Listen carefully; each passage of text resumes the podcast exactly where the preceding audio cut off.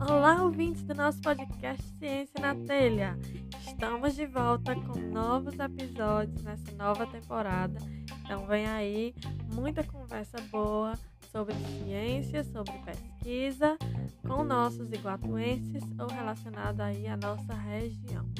Estão preparados? Então vem comigo, vamos ver o que é que a gente preparou para essa nova temporada. Menina, depois daquele episódio extra lá sobre a vida no exterior, tanta coisa ainda veio na minha cabeça, eu fiquei só anotando aqui. E quando o episódio saiu, eu vi que as pessoas gostaram e algumas pessoas pediram, ai, faz mais vezes. Então, como, né, vou, vou repetir aqui. Os outros episódios estão em preparação ainda, os episódios mais científicos. Uh, e esse aqui sendo só comigo a edição, um, algumas coisas acabam ficando bem mais fáceis, então eu decidi gravar essa continuação. Parece que eu tô só prometendo episódio e nada, mas episódio, os episódios estão vindo mesmo, certo, gente? Quando eu postei nos stories, teve um que eu tava, uma foto que eu tava com a cara meio assim estranha. E aí eu coloquei, ah, gente, ignora minha cara porque eu tava enjoada nessa hora. E uma amiga minha, nossa amiga, enjoada de quê, né? Então vou explicar aqui para todos os ouvintes. Que eu tenho aquela doença do movimento, sei lá como chama, que basicamente é a pessoa que enjoa quando tá em carro. No meu caso, né, em movimento assim. E aí, no meu caso, não só em carro, eu posso ter também no avião, tive algumas vezes em avião também. Então, quando tá assim em movimento. E aí eu tenho que ficar toda hora à base aí do remedinhos para não enjoar. Então, esse era o, o, o problema. Só que algumas coisas contribuem mais para esse enjoo. Pelo menos para o meu caso. Eu não sei se com todo mundo que tem isso é assim. Mas, uh, por exemplo, então vou dar aqui os exemplos, né? Tipo, é, o carro aqui na Inglaterra, como a mão é a mão contrária, isso também me enjoa, porque bagunça com o meu centro de movimento. Então, por estar andando no carro na mão contrária, eu enjoo fácil aqui também. E os motoristas também, gente, ai, eles dirigem tão louco, é tão louco, que eu fico me segurando. Toda vida eu fico me segurando. Porque eles vão tão rápido e aí freia de uma vez. E eu tenho ódio disso. Tipo, aumenta muito o meu enjoo. E eles fazem muito isso. Então, além de ser a mão contrária, que eu tô ainda tentando me situar o que é que tá acontecendo ali, o bendito vai freia de uma vez ou faz uma curva na rotatória. Você não tem noção que é um carro desse na rotatória. Ai, ódio. Tenho ódio e tem um rotatório perto da minha casa, se a gente vier com um Uber de algum lugar para casa, sempre passa nessa rotatória. E é uma rotatória que você faz 360 graus para poder você pe conseguir pegar outra faixa. E ele indo tão rápido nessa rotatória, ai, como me deixa enjoada, eu fico com muita raiva. Mas é isso, eu eu enjoo mais fácil na mão contrária. Se eu vier na frente, eu fico achando que eu sou motorista. E aí Aí melhora um pouco, né? Mas tem vezes também que é engraçado que eu tô andando na rua e aí se vier uma pessoa sozinha no carro, às vezes eu fico, vale meu Deus, o carro não tem motorista. Aí eu me lembro que é porque é a mão contrária. Às vezes dá um bug assim.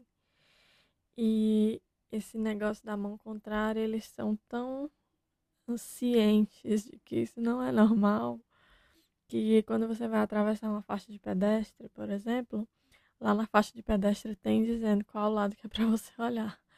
Na maioria das vezes, certo? Não em todas. Mas sem, em geral, pelo menos aqui nesse lugar que eu tô, a faixa de pedestre geralmente tem, né? Tipo, olho para a direita, olho para a esquerda.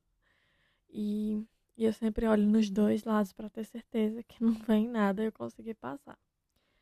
Aí também é engraçado isso de tipo, ter certeza que não vem nada para passar.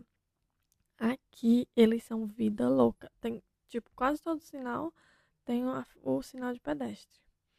ou então só aquela faixa que ficam as luzinhas piscando em cima para o carro ter mais atenção. E quando tem sinal, eles o, o, inglês, o inglês mesmo, ele quase nunca para, não. Tipo, o sinal tá verde para os carros, a ele vê que dá para passar, ele hum, vai lá e passa. Enquanto que em outros lugares da Europa não é bem assim. Você, tipo, na Alemanha, parece. Eu acho que é na Alemanha. Na Alemanha, quando eu fui, a gente não passava. Não importa se não vem nada, a gente não passava. Mas tem um dos países, eu não, eu acho, não tenho certeza se é a Alemanha ou a Suíça. Se você passa, você leva uma multa. Então, o pessoal inglês aqui indo pra lá tem, dá uma sofridinha, porque tem que esperar a faixa de pedestre ficar verde pra você. E eles vão lá na fé. Eu morro de medo, porque como eu sei que os carros vêm aqui adoidado e freio de uma vez, eu morro de medo. Mas, enfim, esse carro na mão contrária é uma, é uma graça na nossa vida. A gente sempre pode estar aqui um monte de tempo, a gente sempre se confunde. É igual o push e pull nas portas. Então, as portas às vezes tem, né, escrito igual a porta do. No, nos bancos, sei lá. Porta que é de tipo de incêndio, assim, né? Então, é, o, tem escrito push ou pull. E quando a gente vê push, pode estar aqui 10 anos. Instintivamente, na maioria das vezes, a gente quer puxar a porta, quando na verdade push é empurrar. Então, do mesmo jeito, o carro na mão contrária pode estar aqui por muito tempo. Você acaba se acostumando um pouco com o seu modo antigo, né? O modo normal. Você sempre está de vez em quando acende assim, nossa, mas esse carro tá andando no lugar errado, alguma coisa assim. Aí lá na, na Croácia eu enjoava muito também, porque as estradas, minha gente, olha, muito, muito bem asfaltadas, né? A gente não precisa tá comparando aí com os buraquinhos do Iguatu, dessas estradas, Fortaleza Iguatu, ou Iguatu Juazeiro, mas enfim não é esse o ponto. O ponto é que, ao invés dos bonitos de fazer um negócio que é reto, eles fazem com 50 curvas. Então, meu Deus do céu, quanta curva que pra mim, na minha cabeça, é desnecessária. E aí eu enjoava mais e ficava puta reclamando deles. Só que aí é como o Martin falou, né? Ele me explicou que as estradas elas têm que ser um pouco mais curvas assim. Se alguém souber de verdade, assim, alguma explicação mais técnica pode dar também. Mas ele falou que o motivo para isso é que, por exemplo, quando neva ou quando está muito frio que congela a estrada, é, se ela é reta descendo, por exemplo, é mais difícil do motorista controlar, entendeu? Então vai ter mais acidentes. Se ele vai descendo aos poucos, fazendo essas curvas descendo, eles conseguem controlar mais. Não sei, não não vivi essas estradas, né, na neve ou com o gelo deslizando. Então vou, escutar a explicação dele. Se alguém tiver algum coisa mais técnica, ou se quiser endossar esse argumento dele, então tudo bem. Mas eu ficava com muita raiva porque chegava, a gente ia tipo de uma cidade para outra, lá você vem um monte de curva que pra mim, tipo, eu tava vendo o ponto ali do outro lado que a gente ia, pra que ficar fazendo isso com, as, com essas estradas?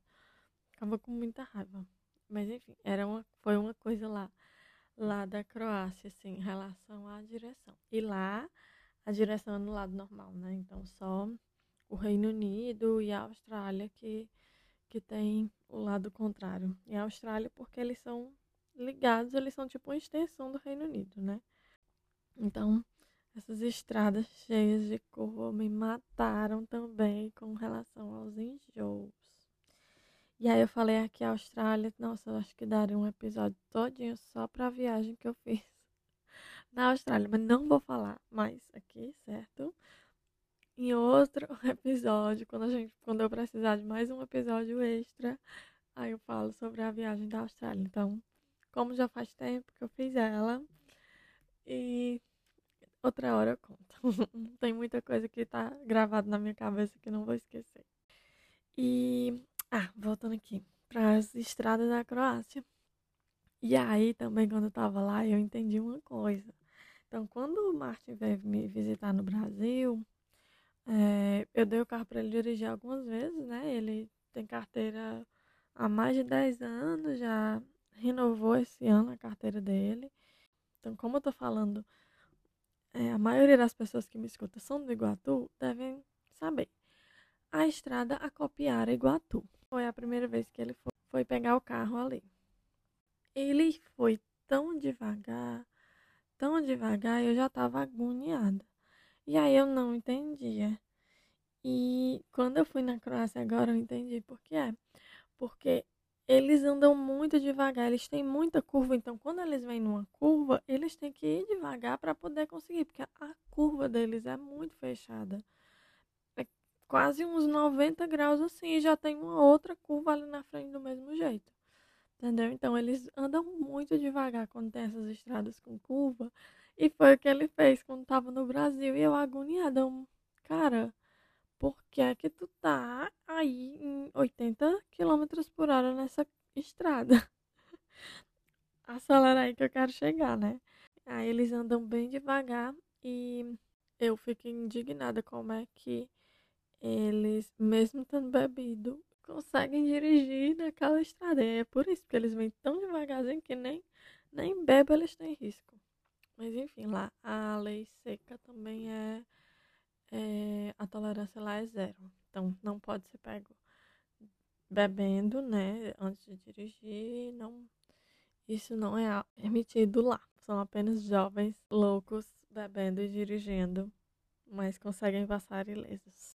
Não estou dizendo para ninguém fazer isso, só dei o exemplo. Uma outra coisa lá da Croácia, saindo agora de estradas, né? Já são 10 minutos aqui só falando de estrada, de, de carro, etc saindo agora uma coisa, a única coisa que eu não gostei, eu já falei isso para eles, assim, as pessoas mais próximas. a única coisa que eu não gostei quando eu tava na Croácia é porque uh, eles fumam muito. Então, não tô dizendo que todo mundo lá fuma, mas é muito comum fumar. Em muitos países aqui na Europa também, né? Então, tipo, aqui na Inglaterra você sai, você vê pessoas fumando. Só que a diferença é que aqui na Inglaterra não é permitido você fumar em locais fechados. Então, se você vai para uma balada, se você vai para um restaurante, não tem pessoas fumando ali. Ou então, mesmo numa festa, se a gente vai fazer uma festa dentro de casa, não tem gente fumando. Eles têm até detector de fumaça assim, em todos os cômodos. Quase dentro do banheiro eles têm detector de fumaça aqui na Inglaterra. E aí o combate ao fogo deles também é muito intenso, né? A incêndios. Porque imagina as casas tudo feitas de madeira.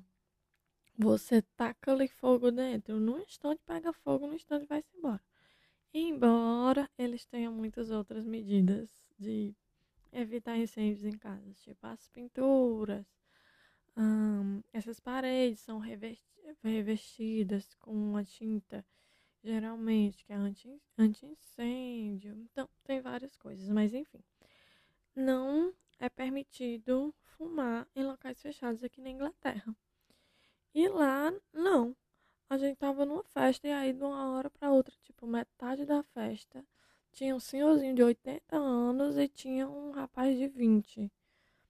Todos fumando loucamente dentro do espaço. E aquilo ali foi a única coisa que eu não gostei.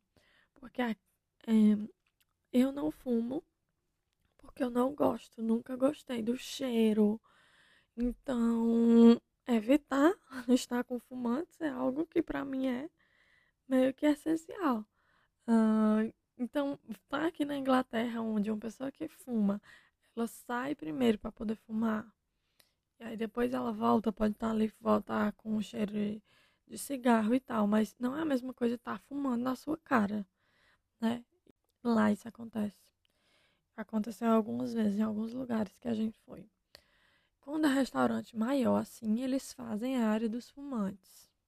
Certo? Então, se você vai para um restaurante maior, é mais difícil que você tenha uma pessoa fumando ali naquele ambiente.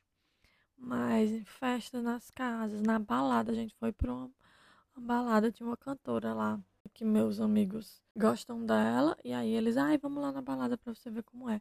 E eu fiquei ah, louca, enjoadíssima. mais uma vez enjoada, mais um ponto que me faz ficar enjoada, fumaça. E aí eu fiquei enjoadíssima com aquela fumaça, gente fumando, e aquelas luzes piscando, girando.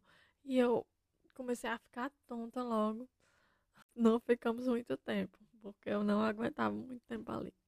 É um ponto negativo. E pelo que eu sei, é que outros países da Europa também são desse jeito, certo? Então, restaurantes maiores você não vai poder fumar dentro, mas na maioria dos outros lugares você não é restringido de fumar. Tipo, se for num pub, você não é impedido de fumar se você estiver ali naquele pub. Isso foi uma coisa que eu não gostei muito quando eu tava lá. Um outro ponto aqui é sobre os preços em geral das coisas. Então a gente, ai, vai para a Europa, vai se acabar em cosméticos e tal. Tem um preço um pouco similar no Brasil. Como depende muito da cotação, às vezes realmente sai bem mais em conta algumas coisas aqui que não tem no Brasil. Às vezes é, mas por exemplo, Meninas aí que entendem cosméticos e maquiagem. Uh, Benefit. Um corretivo, o Boeing da Benefit, é 20 pounds, 20 euros. É a mesma coisa estar tá comprando ele no Brasil, entendeu? Para mim, é a mesma coisa. Acontece que algumas coisas são produzidas aqui, são mais baratas e a gente não vai encontrar no Brasil, mas tem uma qualidade muito boa. Tem coisa que é específica nossa, tem coisa que é específica no Brasil que não vai encontrar. Mas a maioria das coisas a gente acha similar. Então, quando eu vim, eu tava bem, muito na vibe Bruna Tavares, empreendedora brasileira, com super qualidade dos produtos e tal.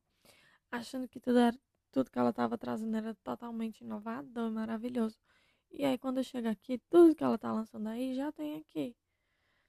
Já tem aqui em marcas que tem mais ou menos um preço similar ao dela.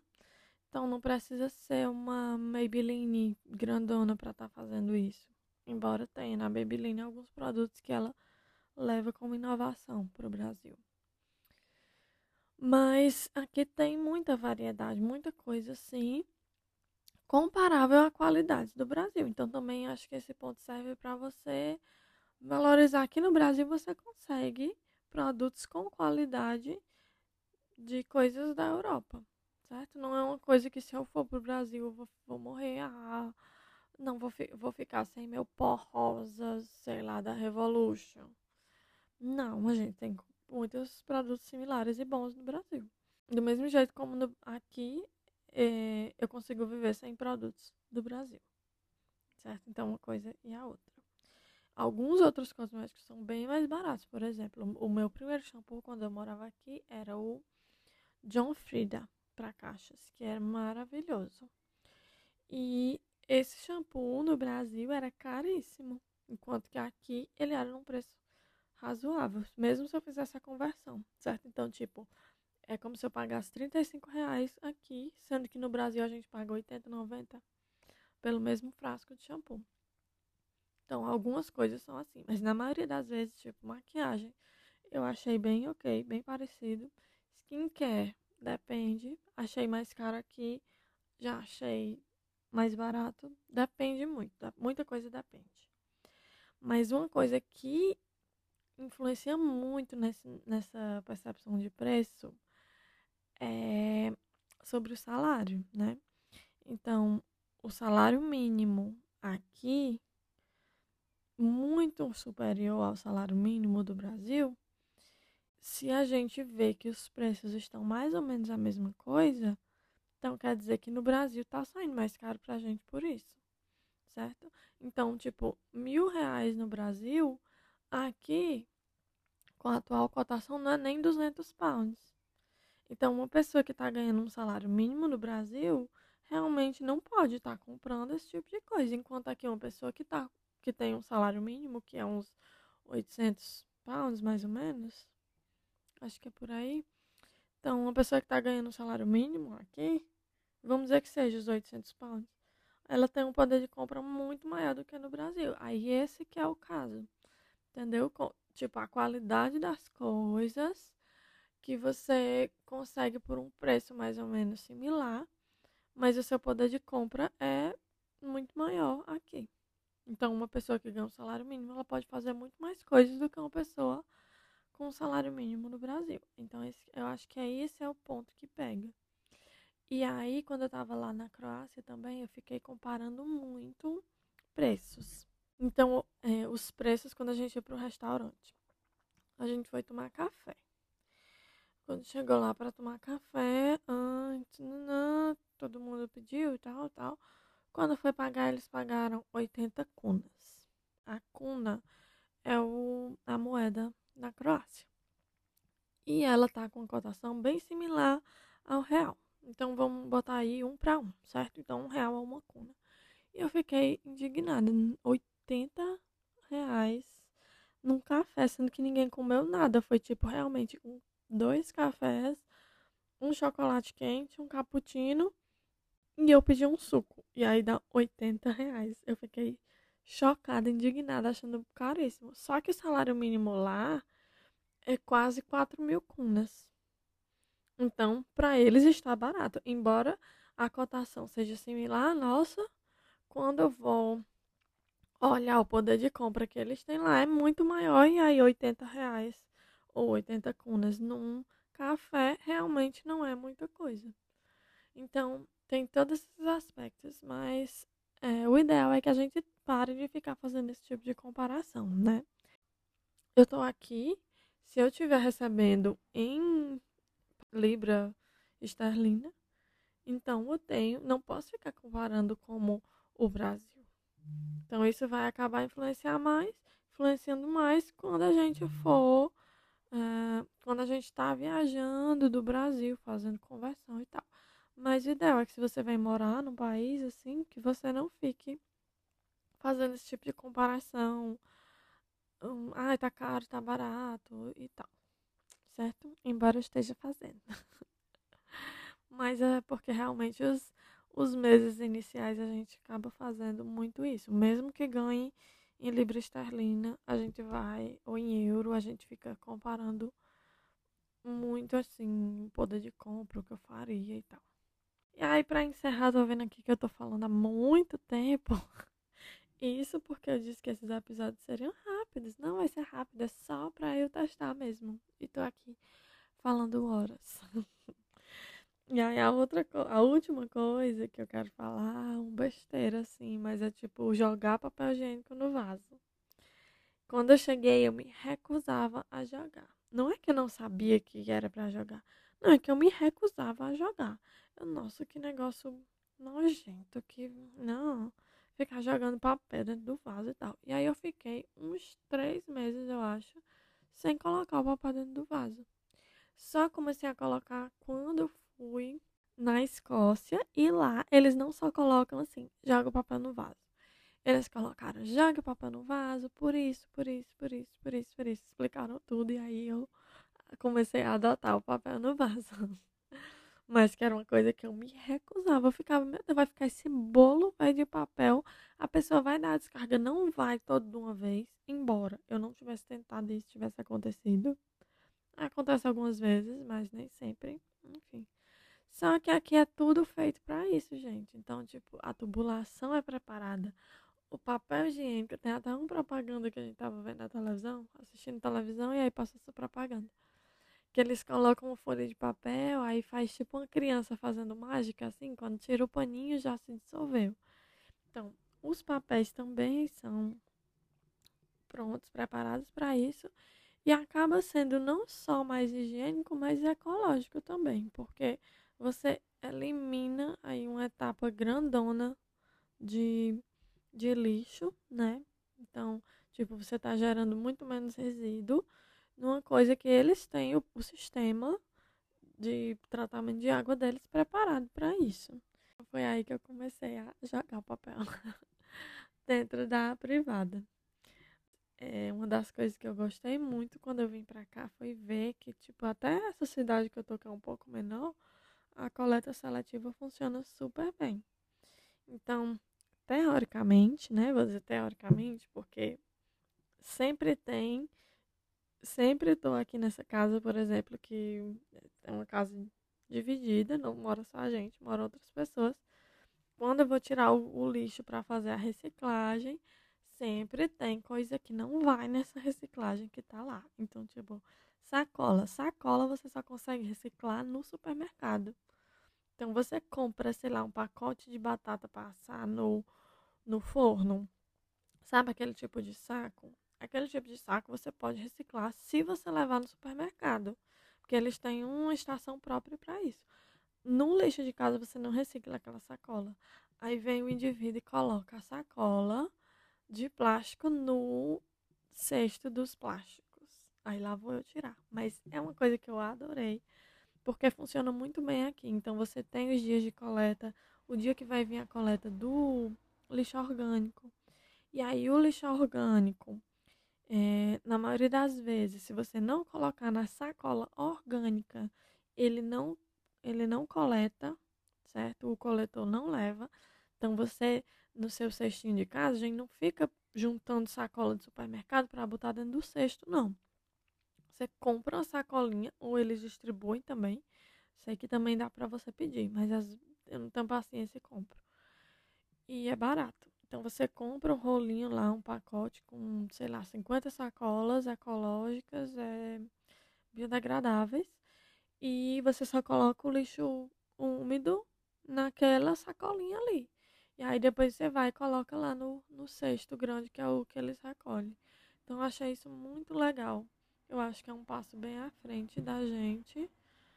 É, embora eu tenha ouvido falar que vai ter coleta seletiva aí no Iguatu, é um dos, dos episódios que a gente vai saber um pouco mais sobre isso, como é que vai funcionar, previsão para que isso seja implementado mesmo e tal.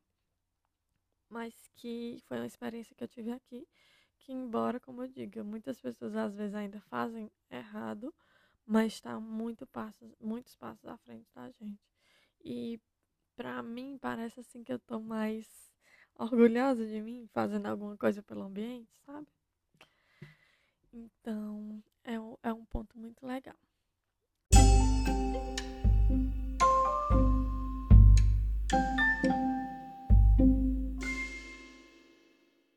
Eu acho que é isso, já falei demais. Também já risquei todos os pontinhos aqui da minha lista. Então não não teria mais a acrescentar. Tem aí pontos que eu poderia falar mais sobre a Austrália, mas aí vai ficar para outro episódio. Vou deixar para colocar mais para o final dos episódios científicos. Então, lá para, sei lá, daqui para acho que setembro, talvez. Pelo meu planejamento é mais ou menos isso, setembro, outubro. Que aí ele, um episódio como esse viria. Fica aí é, na expectativa que os episódios estão chegando. Os episódios científicos estão chegando e eu estou muito ansiosa, muito animada por eles. Certo? Então, obrigada pelo, pela companhia de vocês nesse episódio. Espero que tenham gostado das curiosidades que eu trouxe, minhas impressões sobre esses países, sobre o que eu vi aqui. E até o nosso próximo episódio.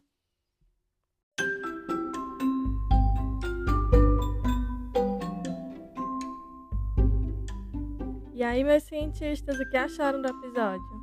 Então, manda seu feedback, dúvidas ou sugestões pra gente.